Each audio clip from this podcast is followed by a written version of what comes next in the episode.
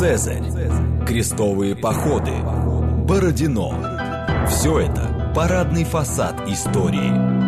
А что хранится в подвалах? Программа «Родина слонов». То, о чем ученые обычно не рассказывают, потому что их не спрашивают. Программа предназначена для лиц старше 16 лет. Добрый день, это «Родина слонов», программа об исторических мифах, об истории, которую мы не знаем, о тех фактах, которые вполне очевидны для ученых, но по разным причинам прошли мимо нас. Меня зовут Михаил Родин. Сегодня мы снова будем разбираться в неизвестной нам или малоизвестной нам истории Юго-Восточной Азии. Сегодня мы будем продолжать говорить о очень важном, а, большом и сильном государстве Шривиджая, а, которое существовало в Средневековье в Юго-Восточной Азии. А, оно важно тем, что оно располагалось на перекрестке торговых путей, очень очень э, сильно влияющих на историю мира, которые связывали Китай, Индию и так дальше туда, а, на запад. Вот. А в гостях у нас сегодня кандидат исторических наук, преподаватель кафедры истории стран Дальнего Востока и Юго-Восточной Азии, заведующий кафедрой китайской филологии ИСА МГУ Марк Юрьевич Ульянов. Добрый день. Добрый день. Мы с вами в прошлый раз остановились э, в разговоре о Шеревиджа и ее истории на, по-моему, в районе 9 века, в тот момент, когда, собственно, она захватила, ну, то есть это уже начало расцвета, да, это государство захватило в, Малайский полуостров, уже там э, разбило э, камбоджийское э, войско, и, в общем, вот здесь, я так понимаю, начинается расцвет и эпоха доминирования, да, в этом регионе для Шривиджая. Вам совершенно точно напомню, что Шривиджай — это малайское государство, то есть основное государство, образующее этнос его, это предки совер- современных жителей государства Малайзия — и части Индонезии, те, кто живут на том же самом острове Суматра. Да, и здесь э, как раз э, в этот момент, когда мы приближаемся к расцвету Шривиджая, наверное, было бы правильно сказать э, несколько слов о государственном устройстве, о самой структуре государства, о каких-то его внутренних особенностях, о том, о чем можно узнать из данных эпиграфики, о которых мы говорили в первый раз, в, прошлый раз, и из письменных источников, но напомню, что э, Шривиджая, как и многие государства Юго-Восточной Азии, может быть отнесено к числу безлетописных государств, хотя, безусловно, судя по упоминаниям во внешних источниках, сама традиция истории писания все-таки была. Да, об этом говорят и арабские памятники, об этом упоминается в китайских источниках, но э, сами тексты до нас э, не дошли. И мы можем только предполагать, что э, при дворе тоже были придворные летописцы, которые фиксировали какие-то деяния носителей высшей власти, царей, и, скорее всего, э, писали они, судя по эпиграфическим надписям на древнемалайском языке, и использовали для этого письмо, э, которое восходит к южноиндийской письменности Палава. Это, и вряд ли это были санскритские тексты. Вот э, такая экспозиция. Вот. И тоже напомню, что безлетописная история — это тоже история, но она имеет свои некоторые ограничения. Да, мы не можем говорить о хронике событий, то есть о погодовых да, каких-то самых важных событиях, произошедших э, в истории этого государства. У нас нет а, непрерывного списка царей, мы не знаем основных действующих лиц истории, то есть мы не можем даже назвать имена да, а, людей, которые были вокруг престола или участвовали в тех или иных событиях. Но, тем не менее, у нас есть э, именно некоторых царей, а, которые известны из э, малайской или из индийской эпиграфики, эпиграфической традиции. И э, в целом это такая ситуация заставляет специалистов ну, быть очень внимательным. Да, мы не можем разбрасываться источниками, говорить, ну, вот это несодержательный памятник. Нет, все, что написано каким-либо языком.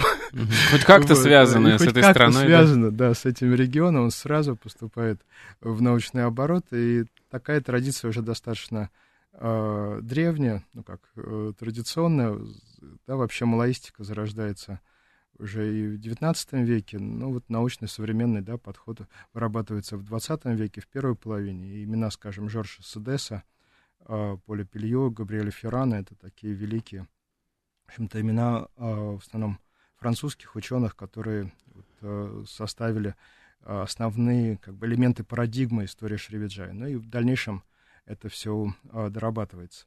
Поэтому, если говорить об устройстве, то можно сказать, что государство имело два центра. Да, первый центр, самый крупный, лежал в бассейне реки Муси, это Суматра, ближе к его южной части. Там сейчас находится... Ближе к Яве, соответственно. А, да, а, там находится а, крупнейший сейчас а, город Палимбанг. Вот а, на месте Палимбанга да, как раз находилась столица Шривиджая.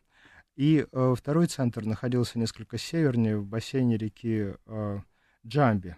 Он а, назывался исторически Малаю, и, собственно, я об этом уже говорил, когда а, рассказывал о формировании самого государства. Но а, на протяжении всей истории, а, видимо, эти два центра сосуществовали, и вот Полимбанский центр, он играл доминирующую роль. И а, благодаря данным археологии и некоторым реконструкциям известно, что вообще для этих государств характерно то, что столица располагается в бассейне реки, а, близко к побережью, но не на побережье, потому что мы имеем дело с экваториальной зоной. Здесь, а, несмотря на то, что на карте нанесен будет зеленый цвет, это все а, зона экваториальных лесов, где жизнь крайне затруднена. Но э, вот эти крупные реки, они имеют притоки. Столица находится ниже последнего притока, а вот на этих притоках есть небольшие аграрные районы. Все это чем-то напоминает э, такую кисть винограда. Да, и аграрные очаги небольшие, это такие вот э, виноградины, и где находится одна или несколько рисоводческих общин, и все они со временем становятся подданными от э, государя, который находится в этом крупном городе, в данном случае в Палембанге. И, собственно, из эпиграфики мы знаем, что сам правитель носил э, царский титул хаджи. И здесь нужно обратить внимание, что вот этот хаджи — это сугубо малайское слово, оно никакого отношения не имеет э, к арабскому слову. Человек, совершивший хадж, просто так э, совпало, такое uh-huh. бывает. Вот. А исторически э, так сложилось, что э, государей отдельных э, княжеств э, здесь в регионе называли дато или дату. И возникло свое слово, которое очень похоже вот на этимологию и семантику русского слова «государи» и «государство», то есть государственное образование, которое формируется вокруг носителя высшей власти. И здесь та же самая ситуация. Мы знаем, что правитель имел, был, считался да, то, или дату, и, соответственно, его владение называлось кадатуан. Да, то есть это такая малайская э, грамматика малайского языка. Э, и, соответственно, по мере усиления Шривиджаи, как политического центра Палимбанга, э, отдельные княжества, которые еще могли существовать в Верховьях Муси, где тоже были свои Дато и Кадатуан, они подчинялись уже верховному правителю, который носил вот этот э, титул хаджи. То есть это, по сути, такая и, феодальная структура?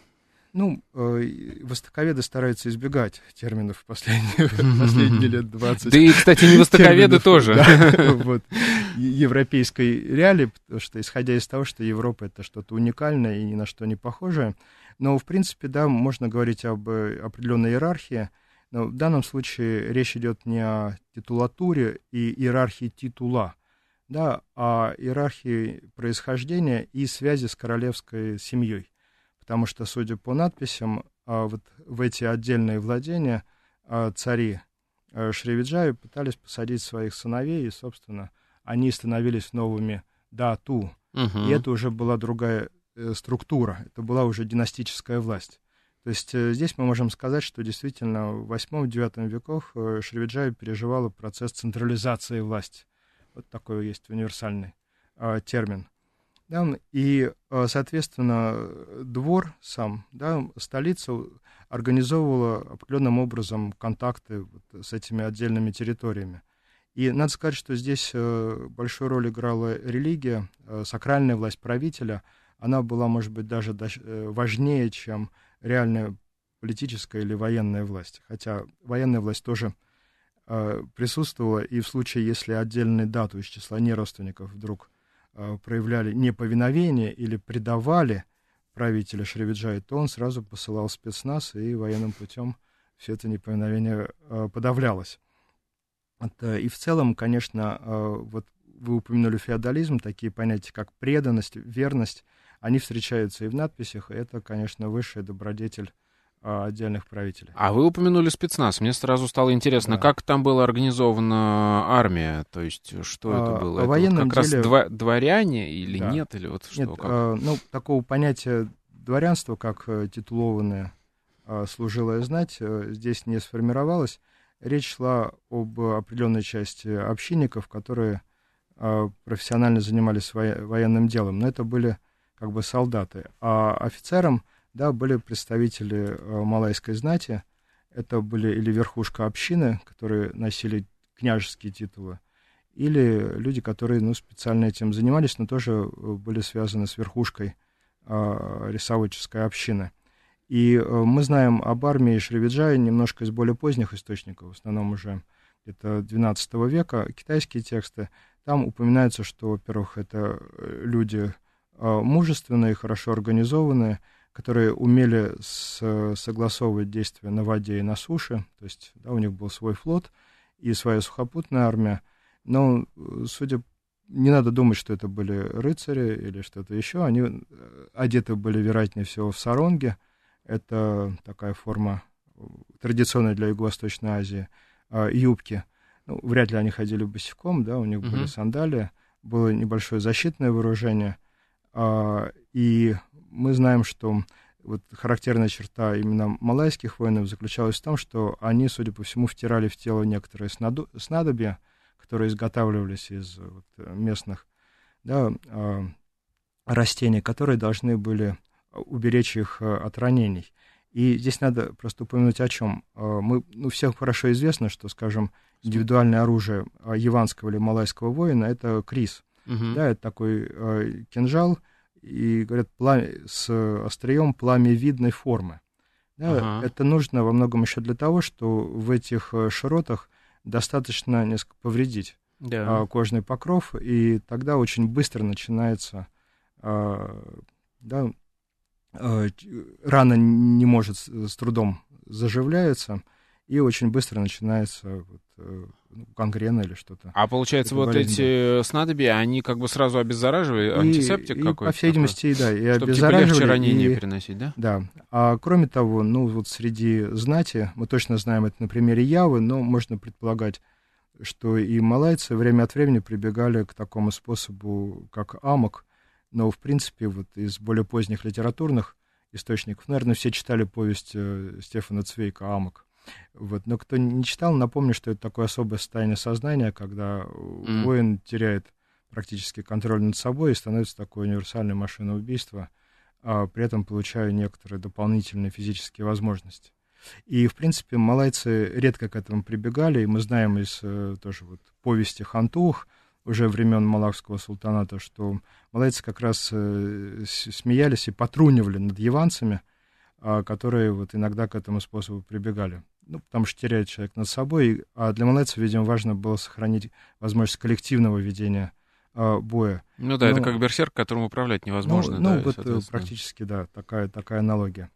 Вот, э, но подробных описаний или картин каких-то нет, поэтому подробно описать э, настоящий момент э, затруднительно. Как... А вы сказали, да. что во, солдаты были профессиональными, да. тем не менее. А это была наследственная служба или нет? Ну, как, как судя это? по всему, представители малайской верхушки, да, особенно те, кто были близки к двору, члены династии, члены знатных родов, э, конечно, для, для них военное дело было престижным, и это, в общем-то, как всегда, у представителя знати, у него, в общем-то, два пути, быть либо монахом, либо военным, вот, а, либо вот каким-то образом участвовать в торговле, но а, военное дело оставалось престижным. Другое дело, что здесь, а, видимо, малайский мир так был устроен, что не так было много необходимости ведения именно больших вот, развернутых боевых действий. Mm. Здесь э, большую роль играл, собственно, флот Шривиджай, который должен был э, контролировать судоходство и э, собирать пошлину. Да, это тоже нам известно из источников XI-XII века, и поскольку фарватер в районе вот, устья реки Муси между Маласским полуостровом и Суматрой там небольшой, то и есть еще архип... острова архипелага Риоу и остров Балитунг, то вот в этот фарватер э, в лучшие годы он перетягивался цепью. Даже и, так? соответственно, ну, да. Не настолько а, маленький, ты мне казалось. Это, Вот, э, ну, само вот, э, расстояние, через которое могут пройти корабли. Тем более, ага. если это корабли с э, глубокой посадкой. Но в целом я уже говорил, что сама Шривиджая, она была местом, где большая часть судов а, останавливалась вольно или невольно, просто в силу того, что в условиях угу, а, муссонных да. ветров а, моряки должны были да, около несколько месяцев, около полугода просто там пережидать а, смену ветра. А, так, и вот мы как раз пришли да. к проливу, а это, я так понимаю, самое главное да. экономическое достояние а, Шривиджая, тот самый Малайский пролив, который... Малакский, ко- да. Малакский, да, который никак нельзя миновать если ты э, плывешь из Индии в Китай. А вот как была устроена экономика? Насколько я понимаю, она вся была завязана на нем. А, но это ну, только э, посредническая торговля или все-таки они сами что-то производили? Ну, это предмет, да, научной полемики, потому что когда только началось изучение Шривиджая, долгое время предполагалось, что это действительно было государство, которое так паразитировало да. Да, а, на морских перевозках. Но со временем исследования показали, что, во-первых, у Шривиджая была и своя аграрная база, но не очень большая. Поэтому с точки зрения внутреннего самообеспечения а Шривиджая и ее подданные на Малакском полуострове, они, конечно, во многом зависели от Явы, да, потому что они ели яванский рис, вот, и э, яванский сахар, судя по всему. А учитывая, это... что они не в самых хороших отношениях, это, мне кажется, было, усложняло им жизнь. Да, да? ну, Ява большая, мы помним о государствах на Центральной Яве, но угу. была еще Западная Ява, Сунда – и Сунда тоже была неоднородной, и вот, э, кроме того, в лучшие годы Шривиджа захватывала и сохраняла контроль над э, северо-западной частью самой Явы. Да, я должен напомнить, что Шривиджая, судя по всему, да, мы знаем название династии, это Шайлендра, и вот э, памятники эпиграфические Шайлендров находят и на, для раннего Средневековья находят и на северо-западе Явы. А в дальнейшем, да, просто договаривались, и продовольственная безопасность играла, конечно, очень большую э, роль для шривиджайцев. Но, а, кроме того, э, Полимбанк э, занимал свое очень важное место в международной торговле, и не только потому, что был посредником. Действительно, из китайских памятников мы знаем, что здесь собиралось большое количество товаров, которые доставлялись еще со времен а, арабского халифата, да, и в дальнейшем из крупных арабских э, государств, из, из э, аббасидского халифата, из территории Александрии, да, уже более поздние времена, аюбитское да, время, это уже 11, 12, 13 века. это, и из арабских источников как раз известно, что сюда везли, здесь очень ценилась всякая парфюмерия и вот розовая вода. Более того, в этом контексте кстати, известно, что шривиджайский правитель, э, как сакрально значимая фигура, э, был обложен некоторыми табу. В частности, монарх не имел права есть рис и не должен был э, умываться или обмываться простой водой. И вот его обмывали именно этой розовой водой, которую привозили из арабских стран. А в чем а разница? Вместо это риса, что ну, это такой, как сказать, туалетная вода, ага. да, то есть с какими-то Э, парфюмерными добавками. А вместо риса правителя кормили сагу. Сага — это содержание, ну, внутренняя часть э, дерева, которое там э, ага. возрастает в островной части, и его определенным образом готовят. Оно действительно обладает питательными свойствами и напоминает внешне такие рисинки беленькие, или, да, такой сухой творог вот тоже обладает питательными свойствами, но вот эти табу, они как раз становятся нам известными в контексте перечисления арабских товаров в том числе. Вот. А кроме того, были изделия из металла а, и а, ценились а, изделия арабских и, видимо, персидских ремесленников, такие вот а, посуда металлическая, да, то есть предметы роскоши и а, атрибуты знатности. А в свою очередь э, шривиджайский рынок был богат а, товарами, которые привозились со всей Индонезии.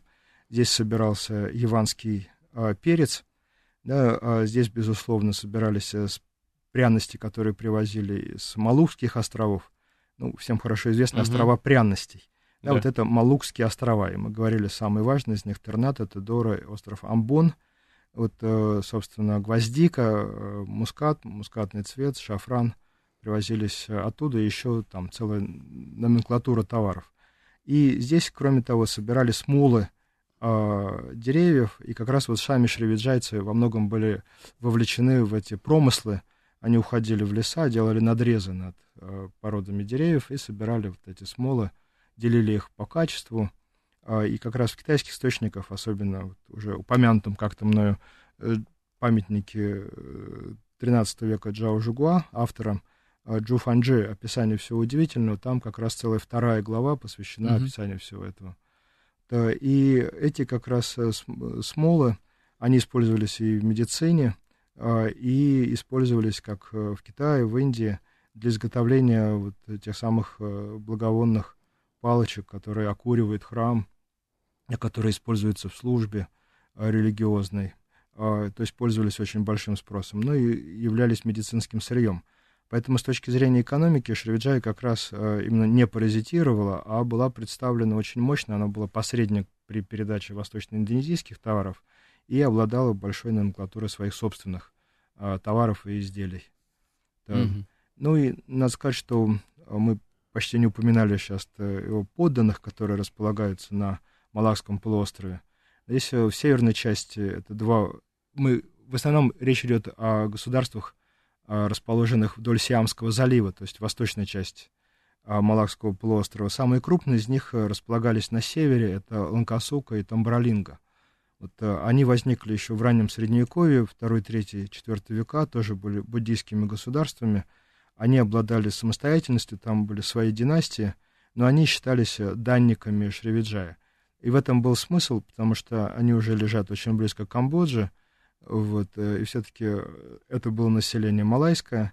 Они граничили с монами, но были малайцы, и лучше быть подданным отдаленной сильной империи Шриджая, да. чем подданной инородческой, да, вот этой кхмерской, чужой все-таки, да, а сначала Бапнома, потом Анкорская империя. То здесь была своя политика и тоже своя экономика, потому что каждое из этих государств обладало какими-то своими а, ценными товарами, которые ценились на вот, региональных рынках. И э, тоже, вот если говорить о событиях, то э, можно чуть-чуть буквально вернуться к восьмому веку, когда мы впервые вот, видим эту картину э, Шервиджая и ее подданной на Маласском полуострове. Здесь как раз очень ценный источник, это Легорская стела 775 года, и она была переведена на русский язык, э, как раз ее перевод есть такой в хрестоматийной книге уже э, Владимира Иосифовича Брагинского «История малайской литературы». И мы как раз видим на ее примере и литературный, пример литературного произведения, да, малайского двора, угу. и пример именно вот высокой придворной литературы. И я, если возможно, некоторые фрагментики прочитаю, потому что да, перевод давайте. очень... У нас такой... осталось две минуты, поэтому я да. думаю, мы как раз... Ага, и вот она начинается таким, такими словами. «Далеко разнеслась его слава, которую питают неиссякающие источники осмотрительности, умеренности, мужества, осведомленности в науках, самообладания, воздержанности, непоколебимой твердости, терпимости, мудрости и милосердия, затмив блеск величия других государей, подобно тому, как свет осенней луны затмевает мерцание звезд. Вот э, такой образец небольшой э, придворной литературы Шривиджая. И следующая фраза тоже очень красивая. Правитель характеризуется вот таким образом он вместилище добродетелей, благодаря своему сиянию, озаряющему даже снежные вершины Гималаев, пребывающий опорой праведников и достойнейших мужей этого мира.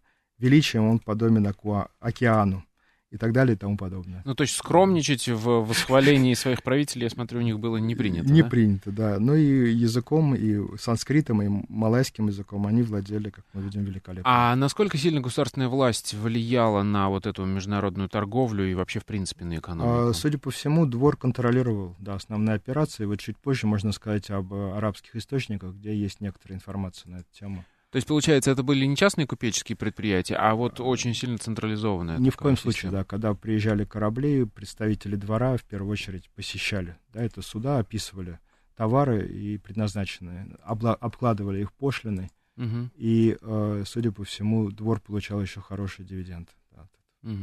Отлично. Это программа «Родина слонов». У нас сегодня в гостях Марк Юрьевич Ульянов. Мы говорим о, об очень важном в экономике средневекового мира а, царстве Шривиджая. И вот э, после новостей мы вернемся и поговорим об основных событиях, э, которые а, привели, наверное, уже к его гибели, да, поскольку ну, сейчас, сейчас да. мы как раз находимся в эпохе расцвета этого государства. Программа «Родина слонов». То, о чем ученые обычно не рассказывают, потому что их не спрашивают. Еще раз добрый день. А, это «Родина слонов». Меня зовут Михаил Родин. В гостях у нас сегодня Марк Юрьевич Ульянов. Мы говорим о царстве Шривиджая, а, который, с одной стороны, а, ему повезло с географическим положением, потому что оно находилось в центре, в самом на перекрестке торговых путей. Но, с другой стороны, не очень повезло с письменной историей. У него не было летописания, ну, точнее, что-то там, видимо, было, но потом оно было уничтожено в, уже в мусульманскую эпоху. Но при этом, за счет того, что оно находилось э, на перекрестке торговых путей, как я уже сказал, я так понимаю, много у нас источников про него внешних. Вот э, давайте поговорим о том, кто про него писал и что нам рассказывает, в том числе про государственное устройство, которое да, а, хотелось ну, бы понять, как оно да, Когда мы говорим о 9, 10, 11 веков, то здесь э, часто упоминают арабские источники. А когда уже 11, 12, 13 века, здесь э, очень много упоминаний достаточно развернутых китайских источников. Э, сразу хочется оговориться о том, что это внешние источники, и здесь нет э, хроники, нет внутриполитических событий, а описывается страна сама по себе на, общем, на фоне других стран региона или всего известного мира – и э, описываются какие-то очень важные для китайской или арабской традиции признаки, которые характеризуют именно эту страну. И часто это нечто удивительное, нечто странное, нечто не похожее на обычные вещи, но это не чудесное, а это именно вот удивительное. Это тоже дает нам определенную информацию. И вот в частности, если э, закончить сюжет, связанный с экономикой и с арабскими описаниями X-XI века, то есть э, такой стереотип, например. Это скажем, памятник XI века, книга «Чудес Индии». Здесь э, вот такие слова есть. Сама Шервиджая называется Забагом э, на арабском языке. И вот э, сказано, в городе, где живет Махараджа, царь Забага, я видел бесчисленное множество торговых улиц. На улице Менял я насчитал до 800 менял, не считая тех, которые расположились там и сям на других улицах. То есть, в принципе, если у вас была какая-то валюта, вы, например, приехали с Дирхемом, да, или ну, долларом своего времени, uh-huh. вот, то вы спокойно могли его поменять на какие-то другие действующие здесь валюты. И арабский купец на это упомянул. Вообще торговая улица, 800 э, лавок менял. Это очень большие масштабы. Даже если он немножко преувеличил, то все равно да, вряд ли мы даже на Тверской улице сейчас найдем 80 да, обменных конечно, пунктов. Да. Да, а, то есть это вот говорит о определенном масштабе. И еще один признак, характеризующий Э, Шривиджа этого времени с точки зрения экономики, вот взаимодействия власти и э, самого процесса торговли. Это памятник X века, автора его Абузайда, 916 год. Это, существует один очень странный обычай в Забаге. Дворец царя соединен с морем мелким каналом. Это подтверждается археологически, добавлю я от себя. Э, в этот канал царь каждое утро бросает слиток чистого золота. Вот что необычно. Э, слитки покрыты водой э, во время прилива, но видны при отливе. Когда царь умирает, эти слитки собирают, считают, взвешивают и делают официальную запись. Затем золото делят между членами царской семьи, военачальниками и царскими слугами в соответствии с их рангами, а то, что остается, раздают бедным. Здесь Интересно. действительно такая удивительная вещь. Может быть, это и некий такой стереотипный признак, да, но его можно интерпретировать. Он говорит, по крайней мере, о том, что а, действительно а, при дворе скапливалось богатство, но оно не было перенаправлено в экономику или какие-то еще дела, оно хранилось как богатство да, на протяжении mm-hmm. жизни царя. И вот о том, что из него а, его взвешивают и раздают, об этом есть упоминание в китайских источниках, но там еще добавляется, что из, э, когда вот все это взвесили, то делают статую, видимо, из другого металла все-таки или из серебра, но равную, место, равную весу вот накопленного золота да, за все это время. Угу. И это тоже такой э, местный обычай, ну, действительно, который привлекает внимание. Ну и еще одно описание, тоже это уже Масуди, 943 год, который говорит о размахе, вообще масштабах. Империя Махараджа имеет огромное население, бесчисленную армию. Если путешествовать на самом быстром корабле, даже за два года трудно объехать эти острова, которые все густо населены. Царь этих островов имеет благовония и пряности больше, чем другие цари. Его владение производит камфору, алоэ, гвоздику, сандаловое дерево, мускатные орехи, кардамоны и многое что другое. Вот э, это такие арабские упоминания. Да? И э, если говорить уже, собственно, об истории, то мы знаем, что в IX веке здесь правил э, правитель по имени Балапутра, и он очень такая яркая, видимо, фигура – а, достаточно сказать, что он родился на Яве, в шривиджайских владениях. Его мама была дочь а, шривиджайского правителя по имени Хармасету. А, я его упоминал, наверное, на прошлом, да, в прошлый раз.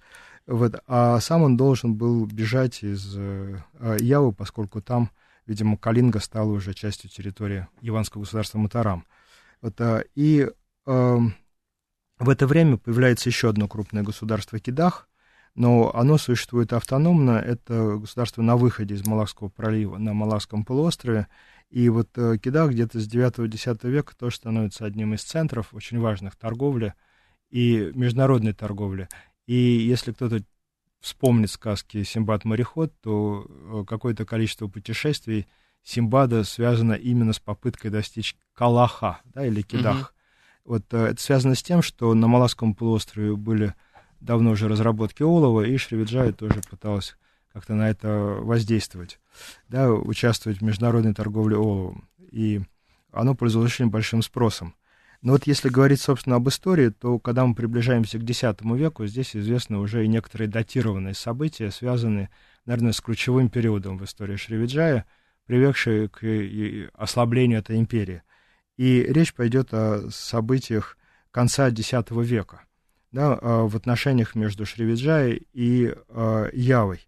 Дело в том, что на Яве существовало мощное государство Матарам, которое к этому времени уже подходит к своему кризису, связанное с развитием и поиском дальнейших моделей развития иванского государства. И Шривиджай тоже подходит к своему расцвету и тоже к определенному кризису, потому что э, долго жить благополучно невозможно, нужно как-то развиваться, а куда развиваться – еще совсем непонятно. И вот э, между ними разворачивается конфликт э, за лидерство и за, видимо, ну, контроль над торговыми путями и за политическое доминирование уже в значительной части региона. И э, здесь надо сказать, что э, Шривиджаев всегда опиралась на поддержку Китая, это придавало ей определенную помощь, ну, такую моральную поддержку. А Ява всегда отказывалась от этого, она была сильным самостоятельным государством. И вот э, ключевое событие произошло, первое ключевое событие в 990 году э, в правлении матарамского правителя Дхармавангши, э, который э, решил, э, поставил вопрос ребром и решил э, добиться доминирования. Он э, совершает э, поход, да, э, наносит удар по Палимбангу, э, видимо, достаточно успешный, Э, разоряет столицу, но в это время речь не идет о захватнических войнах, а о какой-то экспансии, переселении населения и так далее. То есть для яванцев было важно показать то, что они сильнее и могучие, да, мощнее. Вот. А, и это, надо сказать, было достаточно неожиданно, судя по всему, поскольку малайцы, видимо, все-таки уповали на то, что авторитет Китая как-то остановит яванцев. Но этого не произошло. И вот э, потребовалось примерно 15-16 лет, чтобы Шривиджая восстановилась и попробовала нанести ответный удар. И вот здесь совершенно очевидно, что не обошлось без помощи Китая. Э, Китай направляет, во-первых, письма поддержки, Сунский Китай, видимо, материальную помощь, помогает отстроить столицу, даже дарит колокол и название для буддийского храма. Даже да? так. Я, вот, честно говоря, э, думал, что это чисто моральная поддержка. Нет, нет. в данном случае mm-hmm. китайцы а, в сунское время, это Северный Сун, э, начинают потихонечку развертывать международную торговлю.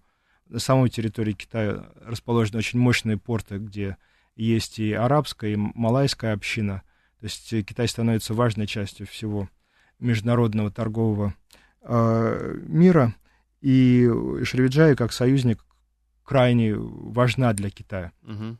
Поэтому поддержка его безусловна, и если нужно, оно примет какие-то более весомые формы. И вот, э, видимо, все это позволило шревиджайцам, шревиджайцам в 2006 году э, собрать мощную флотилию и, в свою очередь, напасть на Яву. Но так же, как и в предыдущем случае, речь не шла об оккупации территории, а речь шла только о нанесении удара по столице. И вот э, у нас э, нет никаких деталей, а как шел флот, э, как они высаживались на Яву, как они э, шли по самому острову. Но известно, что удар Шервиджая был настолько мощным, что центр э, Матарама фактически был разбит от Хармавангша, э, погиб, да, э, двор разогнан, и фактически с 2006 года государство Матарам перестало существовать. То есть, Да, казалось бы, а. все хорошо. Э, Они зачистили, что называется, убрали своих противников. Но надо сказать, что сама яванская государственность сохранилась. У Хармавангша был его зять, великий в будущем правитель Айрланга, который, с именем которого связана уже дальнейшая история Явы. Это отдельный очень подробный рассказ, и ему как раз пришлось потом замеряться с шревиджайцами, идти на большие уступки. И, в общем-то, на несколько десятилетий Ява, безусловно, уступает место первенства а, Шревиджая. Но все было бы хорошо, если бы не предательский удар со спины, со стороны индийского государства Чолов. И, э, мы подходим к событиям 1025 года, то есть еще через 20 лет после этого э, славного разгрома Мутарама. А дело в том, что Чолы к этому времени усиливаются. Это государство, которое смогло подчинить себе практически весь юг и значительную часть восточного побережья Индии. И здесь правил такой великий а, правитель а, Раджа Раджа Чола I. А, годы его правления с 985 по 1014 он основоположник этого государства. А уже поход на Шривиджа организовал его сын и преемник. А, и это знак такой экспансии, распространения влияний Индии, Южной Индии на Юго-Восточную Азию и, в частности, вот на Малайский мир. А в чем Да. был э, для них смысл? Они хотели захватить пролив и прекратить платить какие-то там пошлины таможенные, или они хотели действительно захватить этот Ну, э, судя по тому, что известно, да, из биографии этого правителя Чолов Раджендры Чола 1014-1044 годы, а у него были далеко идущие экспансионистские планы, э, захватив значительную часть Южной Индии. Он, видимо, дошел до каких-то ландшафтных и политических границ расширения своего влияния на территории самого Индостана, а дальнейший рост этого государства, такой экстенсивный, был связан, безусловно, с Юго-Восточной Азией и попыткой установить свой контроль над вот этими торговыми путями. И просто здесь э, были все-таки разработки полезных ископаемых и много-много чего а, могло бы послужить для индийцев. И как раз Шривиджая было здесь ключевым государством. Ну и кроме того, а, Шривиджая и его подданные. И вот в 1025 году да, э, происходит этот страшный для шривиджайцев э, поход, и челы фактически захватывают э, всю империю. Да, наносят сильный удар опять по столице, такая вот здесь логика военных действий. Да, первый удар всегда наносится по столице, а не по окраинным территориям. А, И это, ну, в этом есть смысл. Но мы знаем некие подробности из э, надписи, которые они устанавливают э, в городе Танжур. Да, танжурская надпись. Вот, Раджендры 1030 года, то есть э, через пять лет примерно после этих событий, в которых перечисляются все подданные э, Шри- Шривиджаи и э, описываются какие-то их характерные черты. И вот э, говорится, какой же был замечательный Раджендра, который все это э, захватил. И вот можно такой фрагмент привести из этой надписи. Э, Раджендра, то есть король, да, отправив много кораблей в просторы бушующего моря и пленив э, царя Кадарама, там, да, царство, которое встретилось ему по пути, вместе со слонами его славной армии овладел несметными сокровищами, которые этот царь собрал по праву, захватил шумом арку, называемую Видьятха Рат- Ратарона, у боевых ворот его громадной столицы. И вот э, Нагар Шривиджая с входом, пышно украшенным драгоценностями и воротами, украшенными драгоценными камнями. Здесь как раз э, важно, что Шривиджай упоминается под своим названием, да, и описана ее характерная черта, вот ее столицы, да, то есть захватил шумом арку а, у боевых ворот, его громадной столицы, э, с входом пышно украшенным драгоценностями и воротами, украшенными драгоценными камнями. То есть, ну, даже если это преувеличено, несколько, то все равно можно судить о том, что да, столица Шривиджая была укреплена и имела какие-то декоративные вот э, элементы. А дальше уже перечисляются подданные, и вторым из них идет как раз Малаю, да, в районе реки Джамби, который я упоминал, который характеризуется так, с мощной горой, служащей ему защитой.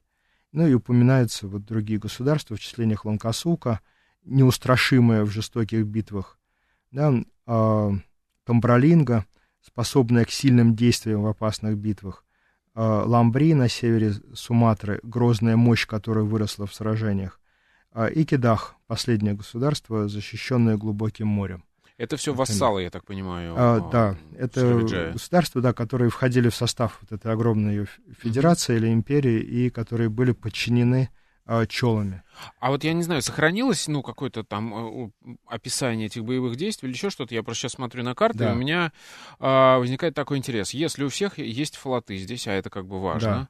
а, само собой, естественно, у Шервиджаи тоже есть. Есть узкий Малакский пролив. Вот его защитить, мне кажется, не так сложно, чтобы не допустить, собственно, к своей столице туда. Ну, вы сразу начинаете э, мыслить как э, европейский флотоводец или как европейский политический деятель, у которого есть пункт А и пункт Б, да, да. есть конкретная задача, которую нужно решить.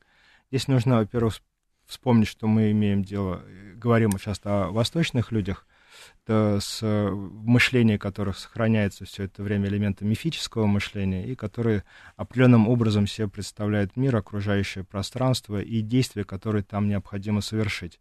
А, кроме того, очевидно, что к этому времени Шривиджая была ослаблена Иванской войной, и собрать э, флот в прямом смысле было затруднительно, да, речь шла, вероятнее всего, о каком-то количестве судов, э, лодках, да, джонках, угу. но это не то, что мы, вот, о чем мы думаем, когда вот вспоминаем слово «флот», а у индийцев как раз была другая ситуация, это была огромная военная машина, уже государство, которое подчинило большую часть Индии, собрало специальные ресурсы для внешних походов, и они били э, по столицам очень четко, быстро и скорее всего, Шривиджая была просто захвачена врасплох всем этим. Да, организовать какое-то постоянное там, патрулирование, заранее знать о приближении силы и потом мобилизовать все государство, это не тот, не тот, не тот случай. Да, и вот э, надо сказать, что после этого, именно события 25 года, она э, сильно ослабила Шривиджаю, и можно сравнить с человеком, который получил какую-то значительную травму, да, и он еще не потерял движение, возможно, жить, но уже его организм начинает угасать. Угу. И вот э, с этого момента начинается время такого последнего расцвета, да, что ли, или таяния. Вот, э, Шривиджай, оно еще сохраняет свое величие определенное, но это величие связано с тем, что э, еще не сформировалось крупное яванское государство, которое вот могло бы это все оспорить. Ну и Китай по мере существования северный, потом южный Сун тоже будет всячески поддерживать. То есть но... индийцы их не добили, да, а, как бы они все равно сохранили. Ну, индийцы тоже восточные люди, да, у них что-то что там происходит, и они все-таки, Юго-Восточная Азия далеко расположена да, от Индии, от политических сложно. центров, и, по всей видимости, через некоторое время само это огромное образование, которое включает много разных народов и территорий, а, кроме самих э, челов, начинает э, трещать по швам, разваливаться, и уже индийцам становится не до угу. а, малайского мира. А здесь мы видим вот элементы распада Шривиджая, и очень важное событие — это упоминание в памятниках, в том числе и вот э, Джоу Цуйфэй Линвай Дайда, 1170 как раз 9 год, 74 год, то, что в 1079 году столица из Палимбанга была перенесена в район Джамби, второй центр, о котором я говорил. Угу. И это очень знаковое событие. То есть э, очевидно, что после этого разгрома в самой династии Полимбангской происходит какой-то кризис, политическая борьба, и явно она теряет свои позиции. А вот э, Джамби, э, это, в общем-то, неплохое место, очень значительное для региона, но оно уже не, не обладает таким количеством вот, ресурсов и не связано с... А, не, гораздо меньше аграрная база, и гораздо, видимо, хуже возможности там содержать большое количество гостей, купцов в организации торговли, меньше опыта и так далее.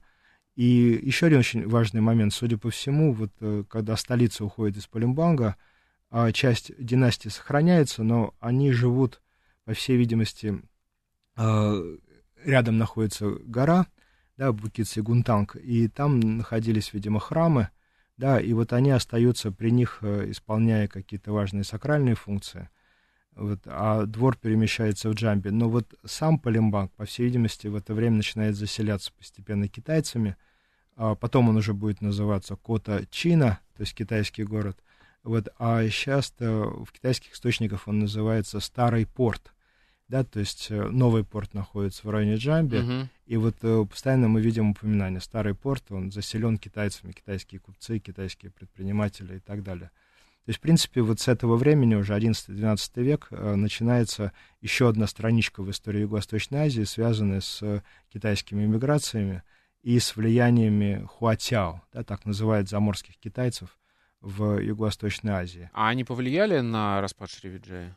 А, безусловно, да, а, поскольку все-таки Палембанк перестает влиять э, и выполнять да, торговые функции, фактически, по всей видимости, можно только предполагать, я не стал бы это утверждать, но китайская община здесь, она может составить конкуренцию уже и э, Джамби, и таким образом она как бы, именно она становится наследником вот этой торговой да, миссии, а в Джамби все-таки сохраняется двор, с его атрибутами такой политической власти, но мы видим, что структура государства, она базируется на другом совмещении политической и экономической функции. Угу. Утратив экономическую функцию, государство уже не имела большой перспективы. Ну, то есть, по сути, ты можешь сказать, что китайцам сначала было выгодно Шривиджая, потому что она была как бы там посредником, ну, то есть э, держала важные пути, а потом китайцы, по сути, ну, грубо говоря, заняли эту территорию, там, самую главную точку, ну, тоже и сами стали этим управлять. Во многом это справедливо, я бы не стал преувеличивать их значение, да, здесь, конечно, и центробежные тенденции самой Шривиджа играли большую роль, но вот эта ниша, которая образовалась, да, действительно, здесь начинает формироваться китайская община, явно выходцы из южных э, провинций, да, и э, они как раз вот здесь зацепились, а потом уже начинают э, тоже э, формироваться их община на территории э, Явы северной. Да, и они сохраняются в настоящее время, пользуются ну, большим влиянием. Это, это тоже какой-то отдельный сюжет. А если говорить о Шривиджае, то важно еще и то, что э, на XI-XII века, особенно, да, происходит и всплеск борьбы за независимость, вообще попытки существовать самостоятельно в государственном Малакском полуострове. И вот здесь очень важная история связана с Тамбралингой, когда там в правлении а, одного государя предпринимаются попытки а, даже совершить походы в сторону Индии, на Шри-Ланку. Вот. Но это, в общем-то, Смело. Они заканчиваются, да, смело, не очень удачно, и Тамбралинга после этого еще больше ослабевает. Но мы видим то, что действительно Шривиджай все-таки высасывала какие-то соки и живительные, а, и дань была не номинальной, а реальной. Как только эта вот поставка дани прекратилась, государства вступили в конфликт друг с другом и стали как бы вот измерять границы своих возможности, но они оказались невелики. Хорошо. А как закончилась история этого государства? Где мы можем поставить а, точку? Ну, точка постепенно да, формируется где-то в районе 13-14 веков, и очень важно успеть сказать, что у Шривиджая будет свой наследник, это Малакский султанат, который возникнет это в 1400 году в районе современного города Малака, угу. к югу от Куала-Лумпура, столицы Малайзии.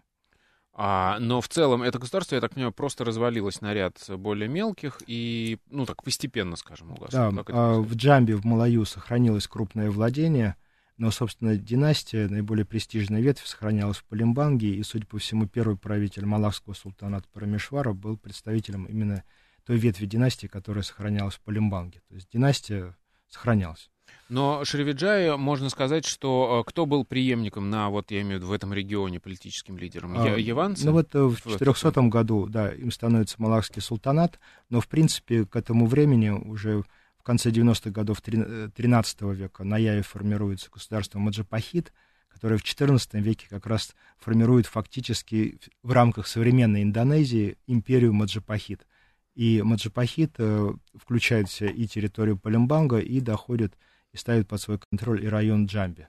Возможно, это будет темой следующей программы. Ой, отлично. Спасибо. Это была программа «Родин слонов». У нас сегодня был в гостях Марк Юрьевич Ульянов. Спасибо вам большое. А, меня зовут Пожалуйста. Михаил Родин. До новых встреч. Пока.